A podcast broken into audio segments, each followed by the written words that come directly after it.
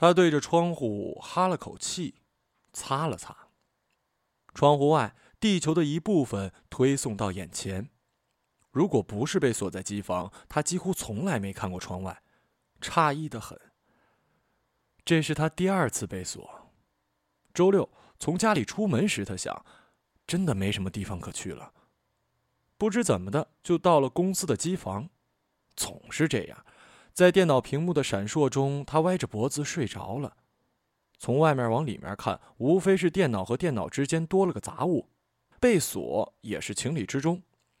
如果在往日，现在正是他下班的时候，坐电梯从七十八层下楼，电梯里有十名华尔街的控制者，这至少看起来是这样。上天桥，入地铁，给孕妇让座，站十分钟或更多，出地铁，过两个红绿灯，路过水果摊儿到家，倒在床上。我就像一棵被砍伐的树，倒在床上，每天被砍伐一次。他这样想，并为此得意了一阵儿。他认为这是一个好句子。之后几年，他再也想不到一个类似的句子打发自己。其实，我无非就是个程序。想到这儿，他的沮丧感觉紧了他。他管理着公司五台服务器，亿万字节。哼，可谁在乎呢？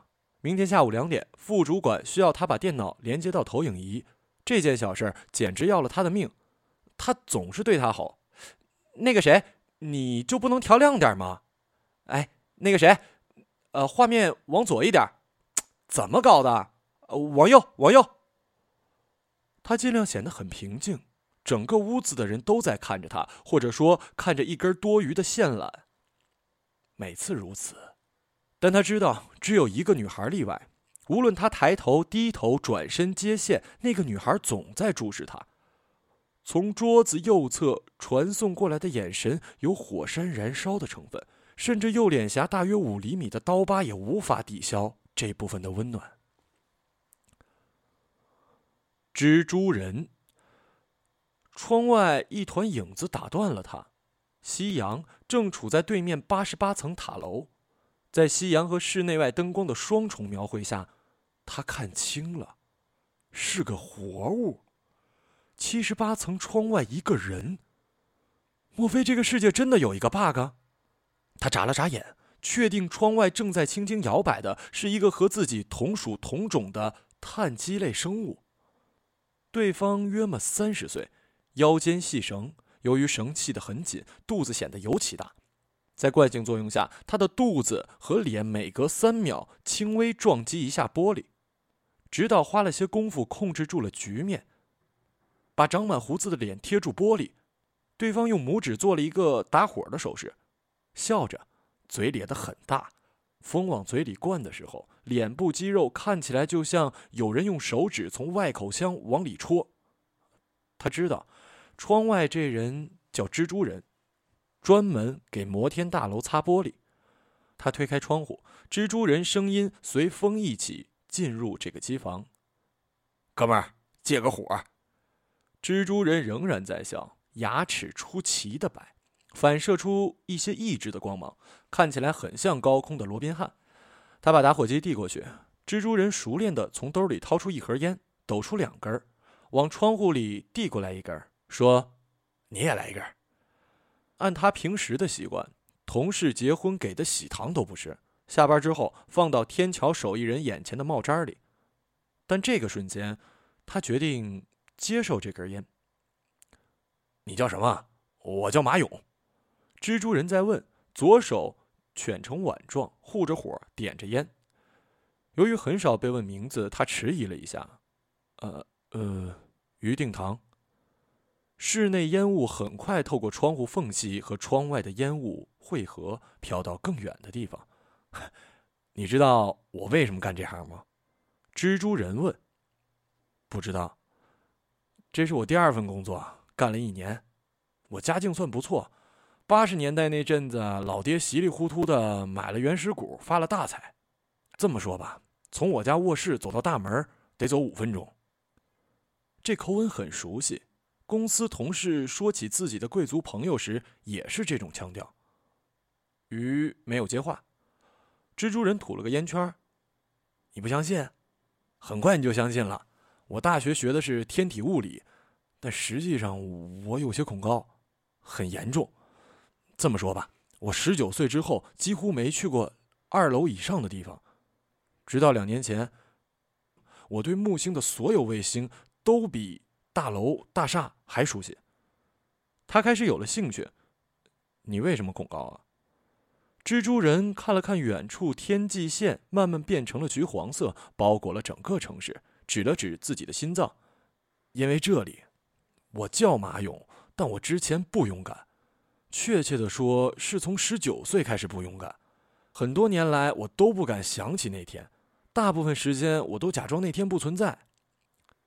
嗯，那那天，我和我妹妹两个人在家，这时候院子里翻进来。两个蒙面的男人。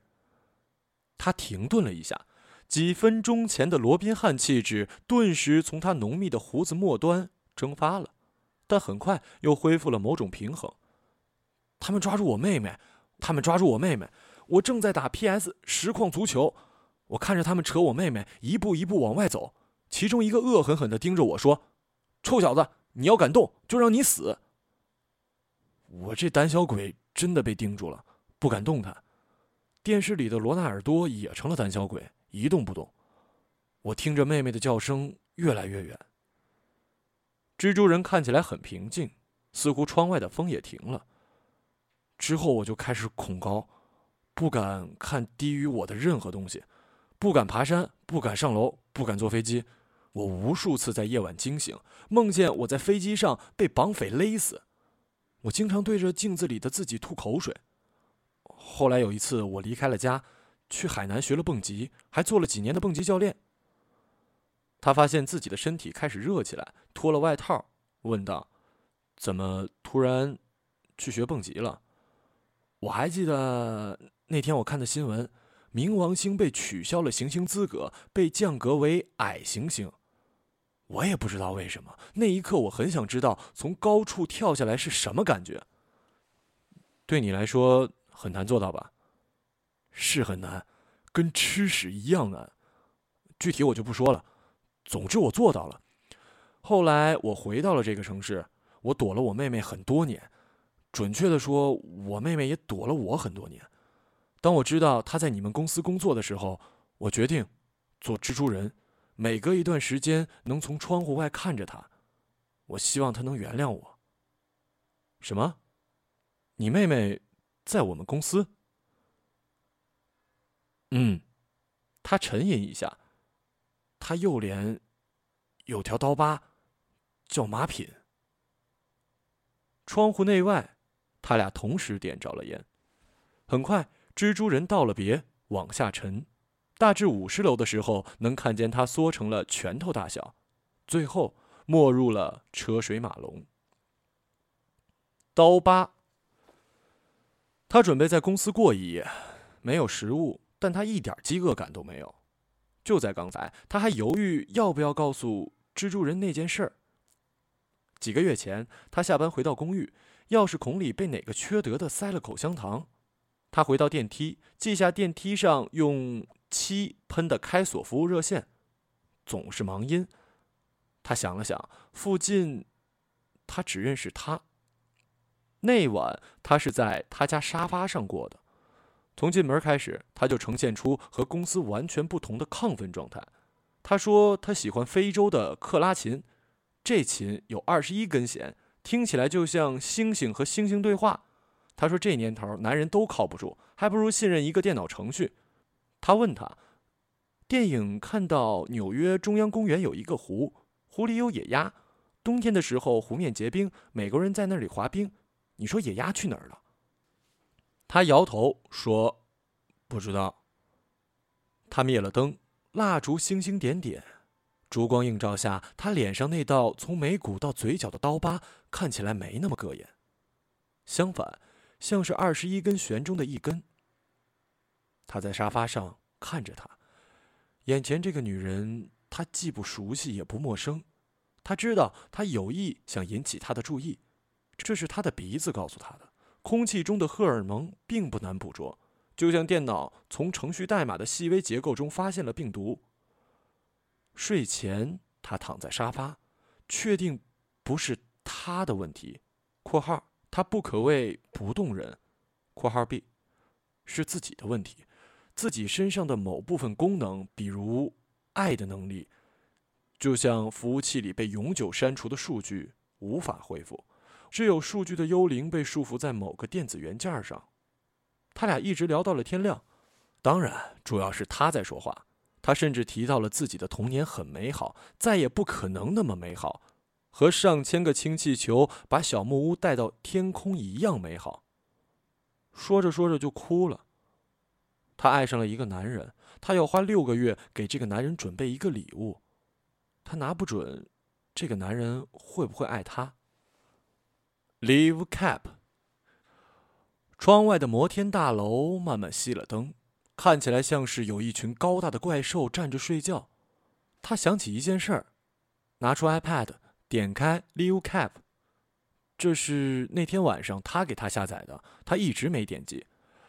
点开后，十二个窗口出现，往右滑动又是十二个，每个窗口是一个网络摄像头的实时画面。英国格林维治有一只猫，花了七秒钟吃完了盘子里的猫粮。日本大阪的洗衣店一个人都没有，只有洗衣机在自左向右的旋转。巴黎下雪了，他看得很入迷。巴黎的雪一点一点从屏幕上方落到屏幕的下方石板路上，有情侣从屏幕右方不停的亲吻，不认真看还以为是雕塑。有个孩子朝他们身上扔雪球。他们仍在亲吻。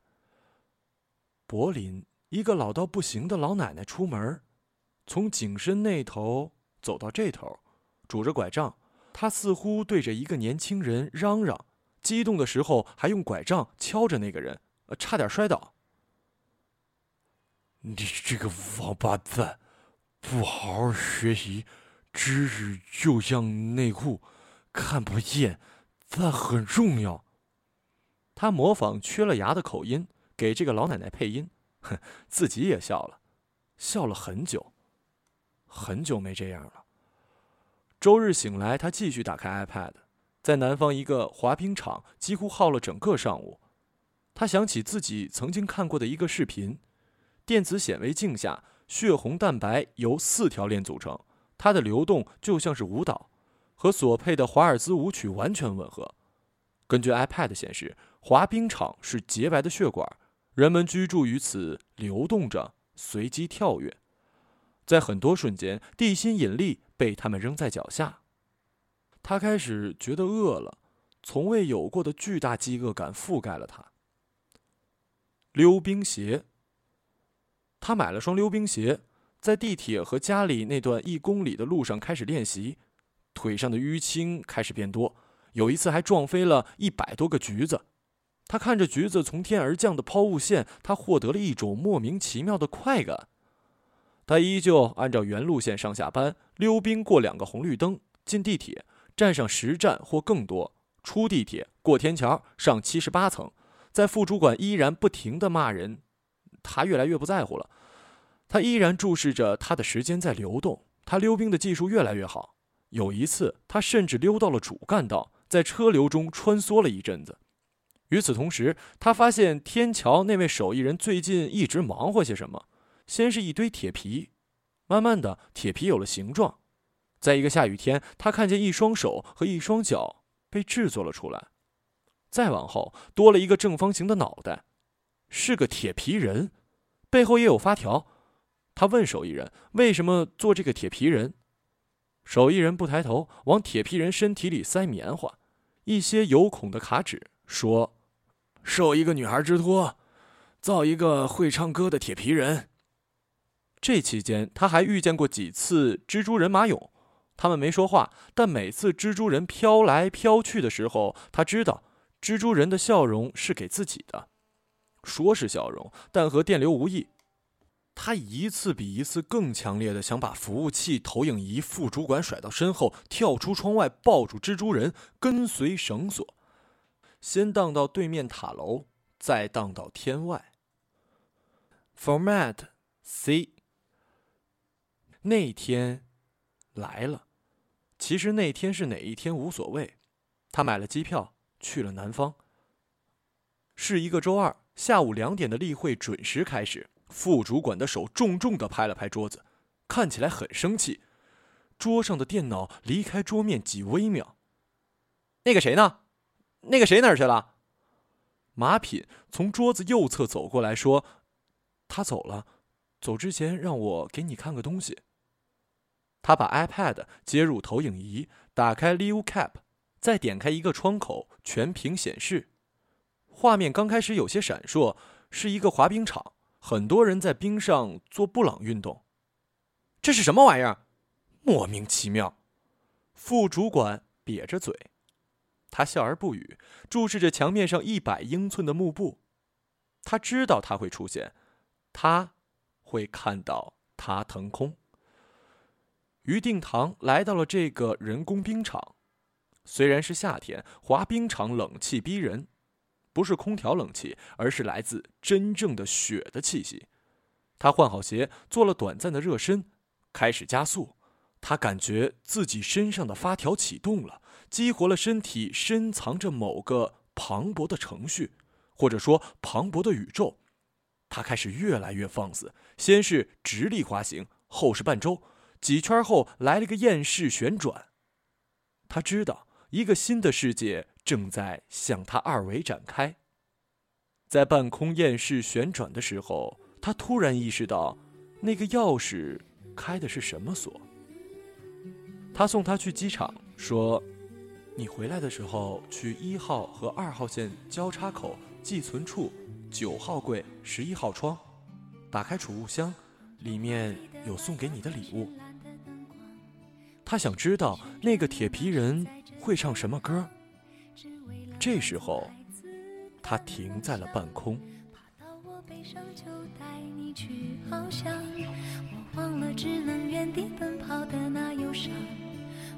忘了自己是永远被锁上，不管我能够陪你有多长，至少能让你幻想与我飞翔。奔驰的木马小的天堂，看着他们的羡。